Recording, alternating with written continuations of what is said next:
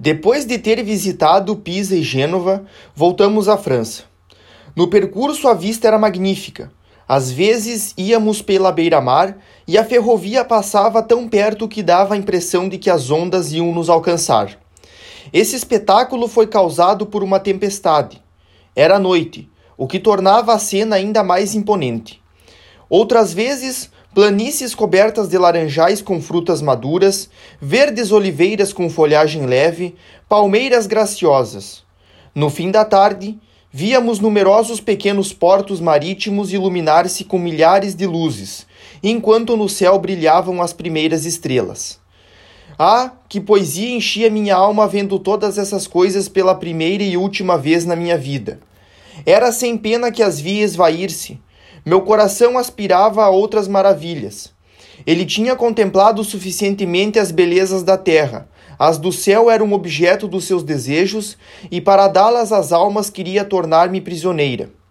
Antes de ver abrir-se diante de mim as portas da prisão abençoada, com a qual sonhava, precisava lutar e sofrer ainda mais. Sentia-o voltar à França. Todavia, minha confiança era tão grande que não cessava de esperar que me seria permitido ingressar em 25 de dezembro. De volta a Liseux, nossa primeira visita foi ao Carmelo. Que reencontro aquele! Tínhamos tantas coisas para nos contar após um mês de separação, mês que me pareceu mais longo e durante o qual aprendi mais que durante muitos anos.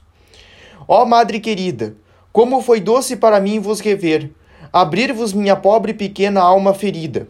A vós que tão bem sabíeis me compreender, a quem uma palavra, um olhar bastava para adivinhar tudo. Abandonei-me completamente. Tinha feito tudo o que dependia de mim, tudo até falar com o Santo Padre. Não sabia mais o que tinha de fazer. Dissestes-me para escrever a Sua Excelência e lembrar-lhe sua promessa. Eu o fiz logo, o melhor que me foi possível, mas em termos que meu tio achou simples demais. Ele refez minha carta. No momento em que enviá-la, recebi uma de vós, dizendo-me para não escrever, para esperar alguns dias. Obedeci logo, pois estava certa de que era o melhor meio de não errar. Enfim, dez dias antes do Natal, minha carta partiu. Convicta de que a resposta não demoraria, Ia todas as manhãs, depois da missa, com papai à agência dos Correios, acreditando encontrar aí a permissão para levantar voo. Cada manhã trazia nova decepção, que, porém, não abalava minha fé. Pedi a Jesus para romper meus laços. Ele os rompeu, mas de maneira totalmente diferente do que esperava. A bela festa de Natal chegou e Jesus não acordou. Deixou no chão sua pequena bola sem ao menos olhar para ela. Foi de coração partido que assisti à missa do Galo. Esperava tanto assistir atrás das grades do Carmelo. Essa aprovação foi muito grande para minha fé.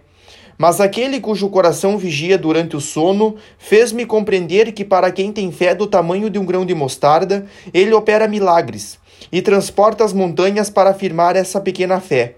Mas para seus íntimos, para sua mãe, não opera milagres antes de provar sua fé não deixou Lázaro morrer, embora Marta e Maria o tivessem avisado que ele estava doente?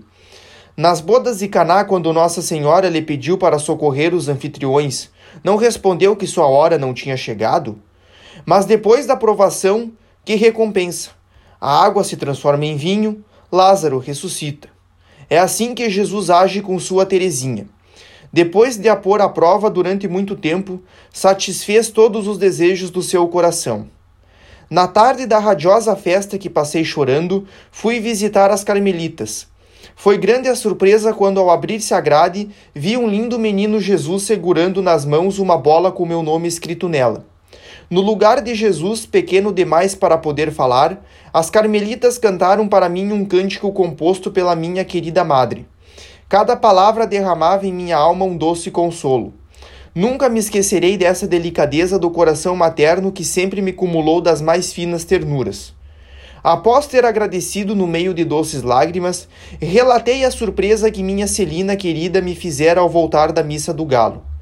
Encontrei no meu quarto, dentro de uma bela bacia, um barquinho carregando o menino Jesus dormindo com uma pequena bola ao lado dele.